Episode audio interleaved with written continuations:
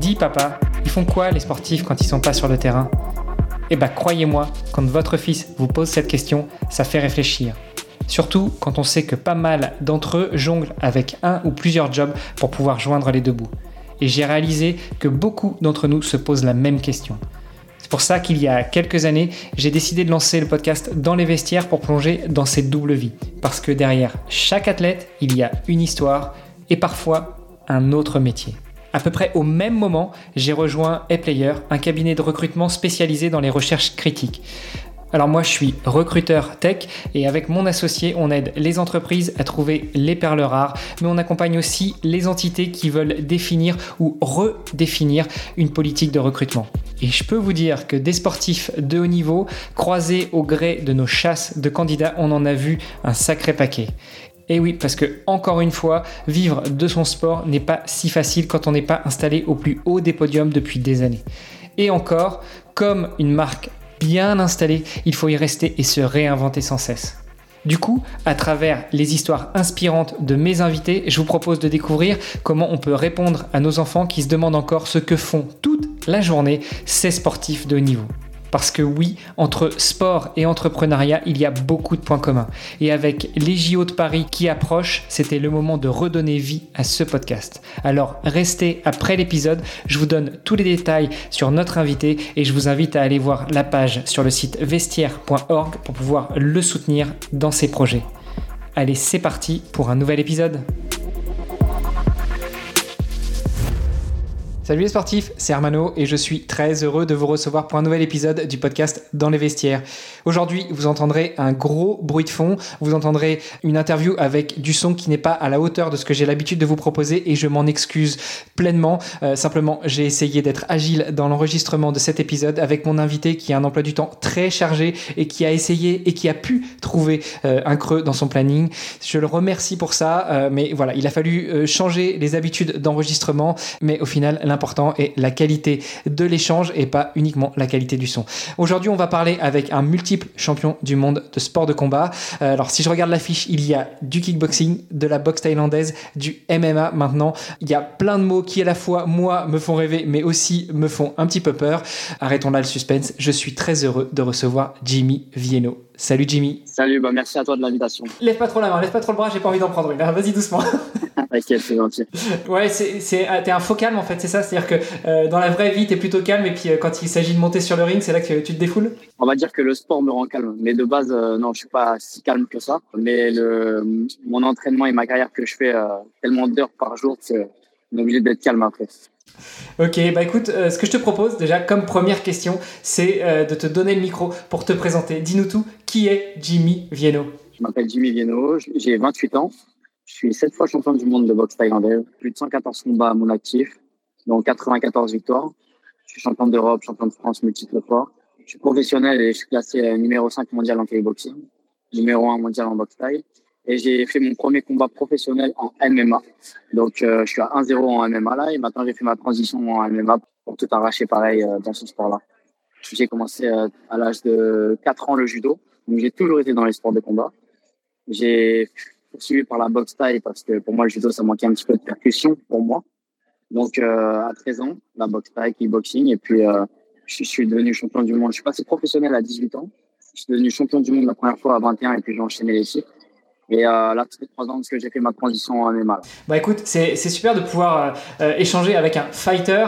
Ça reste des sports assez mythiques et, et, que je connais pas trop. Je suppose que nos auditeurs, nos auditrices ne connaissent pas forcément tous non plus. Donc peut-être que tu peux nous préciser ce que c'est la différence entre le kickboxing, la boxe taille, le MMA, éventuellement un peu de boxe française, boxe anglaise, tout ça, pour, pour qu'on voit bien ce que c'est que la différence. et puis je suis content parce que tu me parles de judo. Hier, pour délirer, quand on, on se programmait l'enregistrement, je t'ai envoyé une petite petite vidéo de mon petit bonhomme de 3 ans qui, euh, qui s'amusait à taper contre un matelas. Et lui, vient de commencer le judo. Donc écoute, euh, c'est pas perdu? Ben, Non, non, bien sûr que non. Justement, c'est une très très bonne école, surtout pour commencer. Et euh, moi, ça m'a permis de plein de choses et même d'avoir des aptitudes. Là, comme j'ai commencé tout, tout petit, hein, à 4 ans, j'ai fait ça jusqu'à 13 ans. Donc, ça m'a permis d'avoir des aptitudes en lutte, en MMA, tout ça, au niveau des appuis et tout. Donc, franchement, c'est une très, très bonne école, le judo. Et, félicitations à ton fils, d'ailleurs, Merci. Et puis j'ai partagé sur mon petit Instagram la, petite photo d'hier où euh, normalement, tu vois, ils sont, ils, sont plusieurs gamins et puis euh, le sensei euh, leur disait vous allez apprendre à faire tomber votre adversaire. Et puis bon, une chose en amenant une autre, il n'y avait pas de gamin qui était dispo pour combattre entre guillemets avec mon fils. Et donc le sensei lui a dit bah écoute Elio, c'est moi que tu vas faire tomber. Et donc j'ai trouvé génial cette petite photo où tu as un petit bonhomme de 3 ans. évidemment, le sensei a fait exprès de tomber, mais tu vois un petit bonhomme de 3 ans qui tient la manche du sensei qui le fait tomber, c'était sympa. Donc euh, j'imagine que ça doit être des, trucs marquants justement quand tu commences euh, dans un sport de combat, que ce soit un art martial ou pas. Quand tu commences, oui, bien sûr. Moi, je me rappelle de quand j'ai commencé le judo, quand j'ai commencé la boxe taille. C'est souvent le, commencement et les débuts qu'on se rappelle vraiment justement. C'est ce qui marque. Moi, je me rappelle, je me rappelle de tout. Bon, je t'ai coupé, mais je te demandais la différence un peu entre les différents sports de combat. La boxe taille, c'est simple, c'est le sport euh, le plus complet qui est en debout, en pied-point. Ça veut dire que tu peux utiliser les poings, les coups de coude, les coups de genoux, les coups de pied, les projections, les saisies. Il y a, il y a du corps à corps aussi. Il y a pas mal de choses. Après, au-dessus, il y a le MMA, qui est vraiment full complet, hein, qui remis, qui, qui mixe tous les sports de combat. Hein. Et donc, ça va du sol au debout à la lutte. Vraiment complet, complet, complet. Donc, le judo, bah, on connaît tous, hein, il n'y a pas de percussion. Euh, la lutte, pareil. Le kickboxing, c'est euh, une variante de la boxe taille, mais euh, sans coup de coude, sans coup de genou, sans corps à corps. Donc, plus d'anglaise, plus de jambes. Un peu pareil que le full contact, sauf que le full contact, ils n'ont pas le droit de taper euh, en bas, mais plutôt en haut. Enfin, il y a pas mal de règles qui changent, qui changent entre les sports. La boxe anglaise, bon, on connaît tous, c'est que les points. Hein. Mohamed Ali, Mike Tyson, tout ça. Il y a pas mal de règles qui changent dans les sports de combat, mais c'est pour ça que le MMA, c'est bien, parce que c'est le sport de combat qui regroupe tous les sports de combat. Ça veut dire, pour moi, quand tu es champion de ce sport-là, es champion de tous les sports. C'est le no limit, quoi. Quel que soit ton sport de base, de prédilection, tu peux te pointer sur un ring de MMA, puis euh, bah, tu as, le droit à tout. Les pieds, les poings, taper en haut, en bas, derrière, devant, euh, mordre les oreilles, tout ce que tu veux. Ah, non, pas derrière. On n'a pas le droit de taper dans le dos ni dans la tête. Derrière la tête. Il y a quand même des règles. Mais, euh, mais oui, c'est un sport de combat très libre où on peut faire pas mal de choses. C'est ça qui est bien. Ça ressemble à tout. Quand tu dois, par exemple, tu es, es à l'armée, euh, tu dois te défendre ou tu es dans la rue, ou c'est vraiment en situation réelle. Quoi. C'est ça qui est bien. C'est que c'est un sport en plus avec des mitaines. C'est jamais ce qu'il faut s'attendre. Le MMA ou la boxe, c'est pas des maths. Donc, il euh, faut vraiment être préparé et tout. Et, et puis, euh, ça, c'est génial. C'est génial. C'est quoi des mitaines? Euh, Moi, je vois bien les gants de boxe. Tu vois, les, les mitaines, c'est quoi? C'est ces gants un petit peu épurés, plus légers, qui te permettent d'avoir plus de prise éventuellement avec les mains? Exactement, tu as tout dit, c'est ça, les mitaines. Et en plus, c'est coupé au bout des doigts pour attraper. Et c'est du 4 en général. Ça veut dire que c'est tout petit. Les gants de boxe de taille ou boxe anglaise, c'est du 10 en combat à lacet. Et là, c'est du, euh, c'est du 4. Donc, c'est des tout petits gants, comme des gants de moto. Donc, c'est vraiment pour euh, faciliter euh, la prise, la lutte, le sol. Et, bah, pour faire plus mal aussi? Ça fait plus mal, bien sûr. Ça marque beaucoup plus vite. Ça fait plus de, dégâts. Est-ce que, comme dans d'autres sports de combat, notamment la boxe, c'est par catégorie de poids que vous combattez ou là, c'est n'importe qui? Si, si, avant, avant, non. Avant, MMA, c'était pas par catégorie de poids. Tout le monde pouvait s'affronter. Euh, karaté contre boxe, euh, euh, jujitsu contre boxe française, imaginons. Vraiment, tous les styles de combat étaient opposés. Et il n'y avait pas de catégorie de poids. C'est-à-dire, à 60 kg, il peut, boxer un, il peut combattre un, 100 kg. Mais ça, c'était avant. Maintenant, bien sûr qu'il y a des règles, c'est structuré. Et bien sûr, c'est par catégorie de poids. Et moi, je suis à 70 kg. Donc. 70 kg pour euh, combien de, de, mètres? Je suis à 1m85. Ouais, bon rapport. Hein. Bien sec, du coup. Ouais, je suis 70 kg, très sec en combat, en période de combat. Sinon, en temps normal, euh, je suis à 77. Okay. J'essaie de pas trop monter au-dessus de mon poids. Quoi. Et les catégories, c'est quoi? C'est par, euh, par 5, 10 kilos ou c'est plutôt variable? Non, c'est variable. Ouais, il y a entre 3 kilos, 5 kilos, après 7 kilos. Euh, en judo, on dit souvent que la catégorie entre guillemets la plus pure, c'est euh, les plus de 100 et quelques kilos, celle notamment au combat Teddy Riner. Est-ce que dans le MMA, il y a aussi les poids plumes et puis, puis la catégorie un peu la plus pure, la plus reconnue, la plus appréciée? On va dire la catégorie reine, je pense, en anglaise ou en judo, c'est les poids lourds. La catégorie reine en, en MMA, c'est 70 kilos, je pense. Parce que parce que c'est là où il y a le plus de, de noms, de monde, et c'est là où c'est entre le lourd et le léger. Donc, euh, les plus complets, c'est vraiment, il y a beaucoup, beaucoup de monde. Je pense que la catégorie reine, bah, c'est celle où il y a Habib, euh, celle où il y a McGregor. C'est là, c'est 70 kilos, tu vois. Donc, euh, je pense que c'est celle-là en MMA la catégorie N. Bon, donc tu es, dans la bonne catégorie. Est-ce que, euh, alors là, on se projette un petit peu sur l'avenir, mais est-ce que ce serait ton rêve d'aller affronter McGregor sur un ring? McGregor, non, parce que tant que je vais arriver euh, d'ici deux ans, lui, il sera peut-être éteint. Mais, mais en tout cas, être prouver que je suis le meilleur de ma catégorie au monde à l'UFC, bien sûr, bien sûr, bien sûr. Bon, je pense qu'on a fait un bon tour de ton sport. On va pas rentrer en détail aussi des différentes euh, fédérations, etc., euh, des, des, des, questions politiques. On aura bien compris. Toi, tu es un, un combattant. Euh, tu as commencé par judo, kickboxing euh, et maintenant MMA. Ouais, t'es sportif, c'est vrai. Euh, c'est un peu l'essence même de ce podcast quand même. Je reçois que des sportifs. Je voudrais, euh, je voudrais en savoir un petit peu plus aussi sur, sur toi justement le sport. Qu'est-ce que ça veut dire? Qu'est-ce que ça représente ce mot sport? Ou sportif quand tu échanges avec des gens qui sont peut-être pas forcément sportifs Qu'est-ce que qu'est-ce que ça veut dire pour toi? Moi, être sportif, c'est déjà le dépassement de soi tous les jours, avant tout.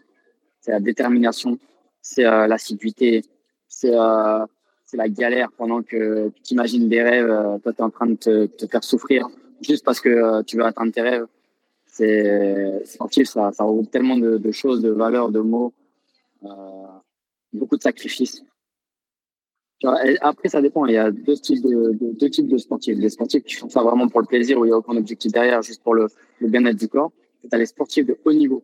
Ils font ça parce que c'est leur travail, parce qu'ils ont des objectifs, parce que parce qu'il y a des choses qui doivent se passer euh, dans leur vie, tu vois. Et euh, donc c'est deux mondes complètement différents. On fait plus du sport parce qu'on kiffe prendre soin de nous, on a envie de se dépenser. Non, quand tu es sportif de niveau, tu fais du sport parce que tu dois performer, tu dois réussir, tu dois être plus fort euh, que ton adversaire. Donc euh, ça regroupe énormément de, choses, beaucoup beaucoup de sacrifices. C'est ta vie que tu sacrifies hein, euh, pour, ça. Et il faut savoir vivre avec et en faire comme une routine et un truc normal pour toi. Et alors justement pour toi, c'est quoi une routine pour euh, Jimmy Vienno en termes d'entraînement, euh, en préparation pour un combat? Déjà moi, je suis tout le temps en préparation, que ce soit euh, en période de, non-combat ou en période de fight. Mais on va dire en période de fight, c'est un peu plus poussé parce qu'il y a le régime qui rentre en compte. Mais et on va dire que je suis plus focus sur l'adversaire. on va dire que je suis du 5 à 6 heures par jour du lundi au vendredi, une fois le week-end, donc une fois sûrement le samedi matin ou dimanche matin où je fais une petite course, un petit truc, petit entretien. Mais je fais 6 heures d'entraînement, 5 à 6 heures par jour avec de la lutte, euh, de la natation, de la boxe, du, du du corps à corps, du PAO, du physique, la prépa. Enfin, il y a énormément de choses. Dans un sport, il y a plein de sports. Et toi, tu fais pas que du combat. Enfin, euh, tu sais, on a souvent cette image, en tout cas pour les gens de ma génération, oui, parce que je suis un peu vieux. Hein, je pourrais presque être ton père. On a cette image notamment de, Rocky, tu vois, ou, même euh, des films de Van Damme, où finalement les gars s'entraînent surtout en combat, s'entraînent dans la salle, s'entraînent euh, contre les punching balls, etc. Mais on les voit pas toujours faire du vélo, faire de la natation, euh, faire pratiquer d'autres sports de combat. Toi, ça fait vraiment partie de ta routine, de ton quotidien? Déjà, faut être complet dans un sport complet. Je fais un sport qui est vraiment complet, donc il faut être complet pas faire que ça ou que de la boxe ou que non. Faut être vraiment vraiment complet. Faut savoir faire du vélo, faut savoir faire de la course, de la natation, faut savoir faire du PAO, faut savoir faire du combat, faut tout savoir faire. Faut être fort vraiment partout. Moi j'ai cette optique-là d'être euh, fort partout, c'est ce qui fera la différence dans la cage. Et, euh, bien sûr, c'est très important. À l'ancienne, à l'ancienne, ils oubliaient un peu ça. Ils, ils, couraient pas tous forcément, pas trop de natation. C'est normal, c'était un peu moins évolué au niveau de même la récupération. Tout ça, la natation, c'est une récupération. On manquait un peu de connaissances quand, avant, tu vois. Plus on évolue, plus, ça avance. Comme moi, euh, aujourd'hui, je sais que dans 20, 30 ans, quand j'aurai arrêté, eh ben, les, nouveaux, ils ont encore d'autres choses, euh, d'autres inventions, entre guillemets, d'autres, euh, tu vois, technologiques ou d'autres, un autre savoir que nous, on sera dépassé. Donc, en fait, ça va avec le temps, tout avance, tout évolue. Donc, avant, je pense qu'ils faisaient moins de choses comme ça, moins d'extra euh, que le sport même, en lui-même. Et plus, on avance, plus on est complet partout. Quoi. Et, euh, et pour tout ça, justement, euh, j'imagine que notamment dans tes entraînements, quand il s'agit de, de combats, que ce soit dans la boxe, que ce soit dans le kickboxing, en MMA spécifique ou même dans d'autres disciplines, tu l'as dit, tu fais du jiu-jitsu, tu fais autre chose, ça implique des sparring partners, des partenaires d'entraînement. Comment est-ce que tu t'organises justement pour avoir du monde avec toi qui te fait progresser, qui te fait grandir, qui te fait évoluer dans ton sport? Donc moi, j'ai de la chance d'être aussi à Abu Dhabi. Donc là-bas, il y a énormément de niveaux au niveau du, sol et, de la lutte. Donc je me forme là-bas. Dans ma salle à Montpellier de MMA, euh, il y a une gros level aussi de ce qui est lutte, sport de combat. Donc euh, j'y vais. Donc c'est pour ça que j'ai beaucoup de chance euh, que je suis tombé dans des clubs où il y a des bons adversaires, il y a des, des bons copains, de la bonne concurrence pour, pour progresser. Tout le monde se fait progresser. Moi, j'ai fait progresser en pied-point. Et il faut progresser dans notre domaine. Donc, franchement, on se complète bien, c'est super cool. Puis on va dire, j'ai eu de la chance et on va continuer comme ça. Ah, tu sais que la, chance, ça n'existe pas. Ce sont euh, des, enchaînements de, situations qui font que toi, tu crées cette fameuse chance. Tu te mets dans les bonnes conditions. Je suis d'accord, mais le mot chance existe quand même. Mais on peut la, la créer, la provoquer. Surtout, on peut la provoquer, la chance. On peut tout donner pour l'avoir, mais elle existe quand même. Moi, c'est sûr que je fais tout pour être dans les meilleures conditions, pour réussir, pour être le meilleur. Après, il y en a, ça passe pas, ça passe pas. Hein. Ils ont beau tout faire, euh, c'est comme ça. il y en a d'autres, bah, ça passe plus vite. Il y en a d'autres, il faut la créer cette chance-là. Donc, euh, voilà, ça dépend des gens, je pense. Alors, tu le disais, tu es entre Abu Dhabi et Montpellier. On parlait un petit peu en off tout à l'heure. Tu me disais que tu revenais à peine de voyage, tu vas un petit peu t'entraîner à Montpellier, tu vas régler quelques trucs, notamment euh, tes études, parce que non seulement tu es un sportif, en plus tu fais des études avec un objectif de reconversion, de travail. Et puis, euh, et puis bah, tu, tu, vas aussi à Abu Dhabi régulièrement pour t'entraîner. Euh, tout ça, ça implique euh, des déplacements. Alors évidemment, tu l'as dit, tu arrives à t'organiser, tu arrives à avoir du monde, etc. Mais tout ça, ça a aussi un coût dans, dans, ta préparation. Comment est-ce que tu arrives à assumer tout ça? Exactement. Alors déjà, au niveau des études, je tiens à préciser que je suis dans une, une école pour devenir acteur. Donc vraiment, après ma carrière, j'aimerais être acteur. Euh, là, j'ai commencé un petit peu. J'adore le rapport avec la caméra, les shows, et tout ça. Donc, donc euh, voilà, c'est vraiment mon kiff et mon but après ma carrière en reconversion. Donc, ça, je suis euh, en même temps dans une école. Au niveau des coûts que ça a apporté, moi, j'ai de la chance d'être un nom et d'être sept fois champion du monde et d'avoir des réseaux qui marchent bien. J'arrive à faire pas mal de collabs, de partenariats. Donc, euh, ça me réduit mes coûts au maximum. Déjà, ça, c'est cool. Si j'arrive pas, heureusement que j'ai des sponsors qui sont là, qui me suivent. Euh, j'en ai pas mille, hein, mais j'en ai deux suite formation de David Boulogne et euh, le jour d'après de Jérémy Hamel. Donc, c'est vraiment des gens qui me suivent depuis des années, surtout David. Ça fait cinq ans qu'on est ensemble maintenant.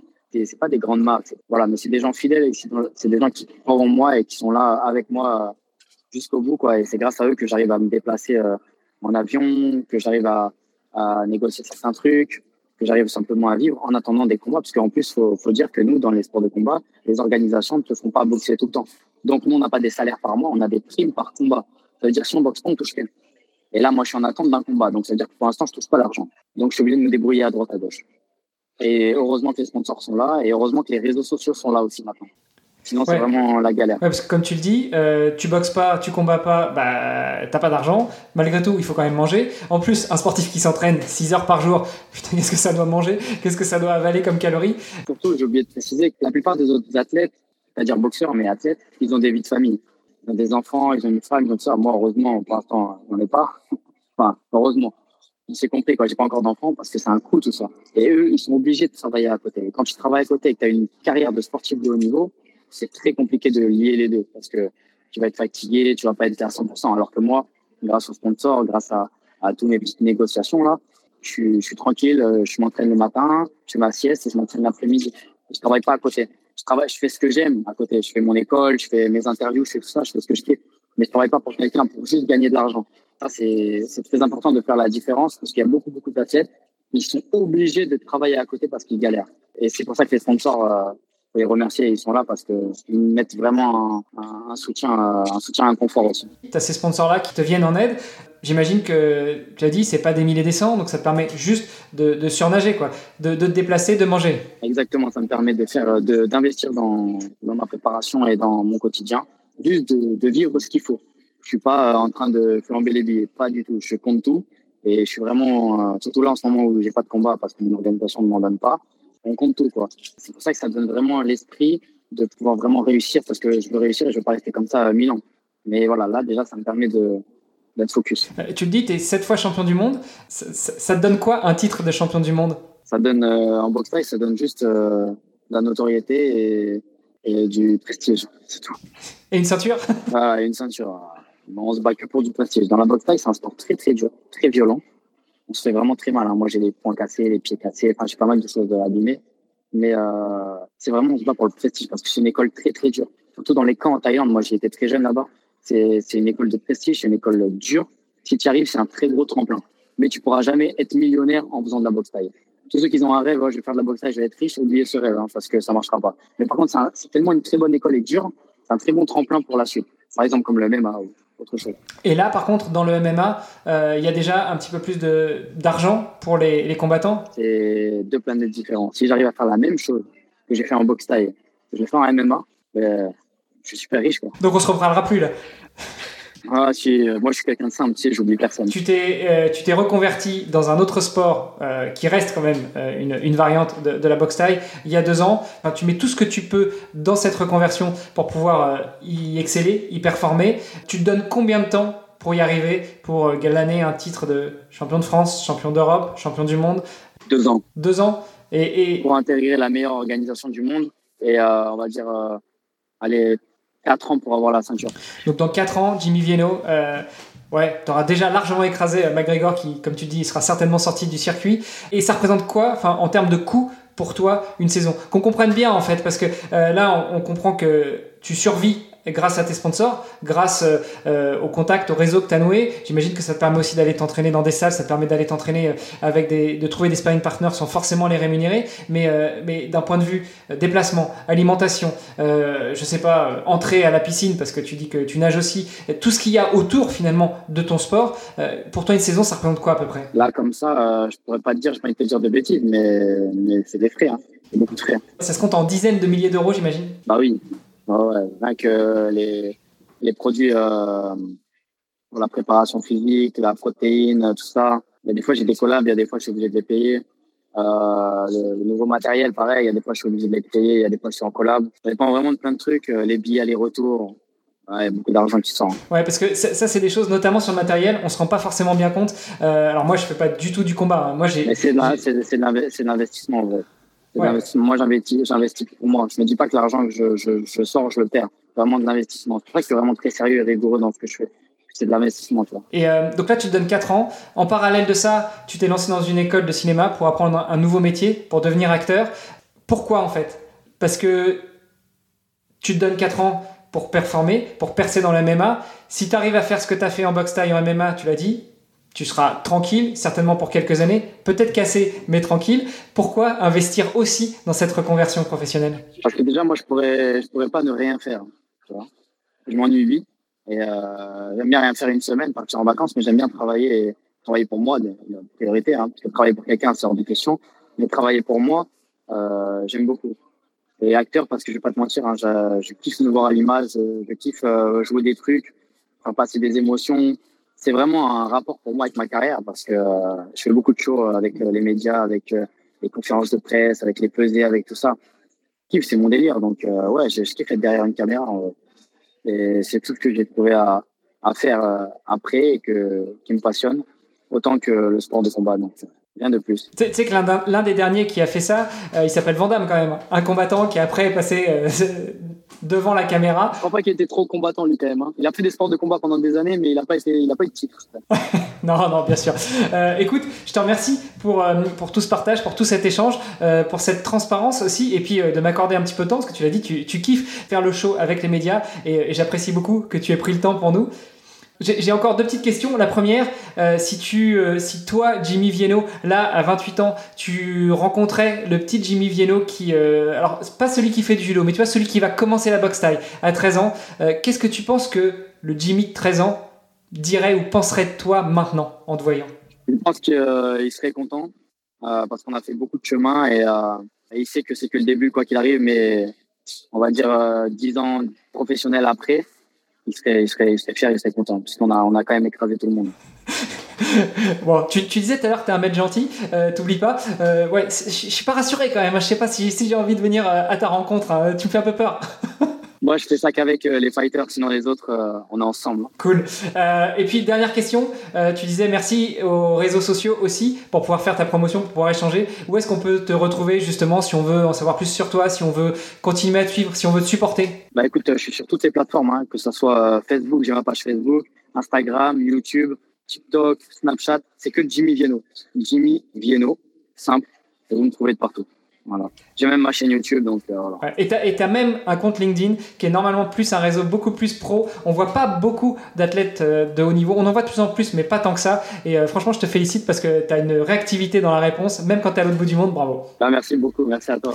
Cool. Merci encore, Jimmy, d'être venu sur le podcast dans les vestiaires. je te souhaite une bonne continuation, bon, bon entraînement, bon combat quand celui-ci arrivera. chers auditrices, chers auditeurs, nous, on se donne rendez-vous la semaine prochaine. Et puis, Jimmy, à bientôt. À bientôt, on ensemble. À toi. Ciao.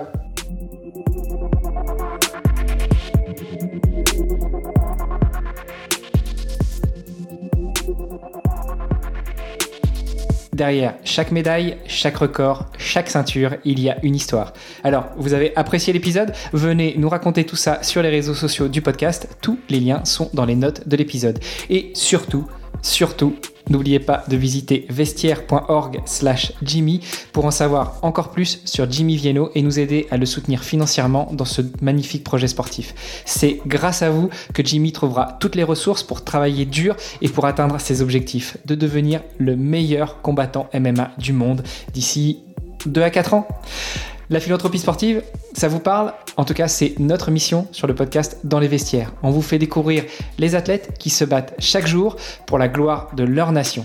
Mais ils ont besoin de vous. Chaque soutien compte. Et on est 100% transparent. Comme je dis toujours, 1 euro donné égale 1 euro reversé aux athlètes.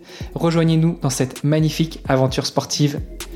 Entraînez-vous bien, prenez soin de vous et on se retrouve dans une semaine pour un nouvel épisode. Salut les sportifs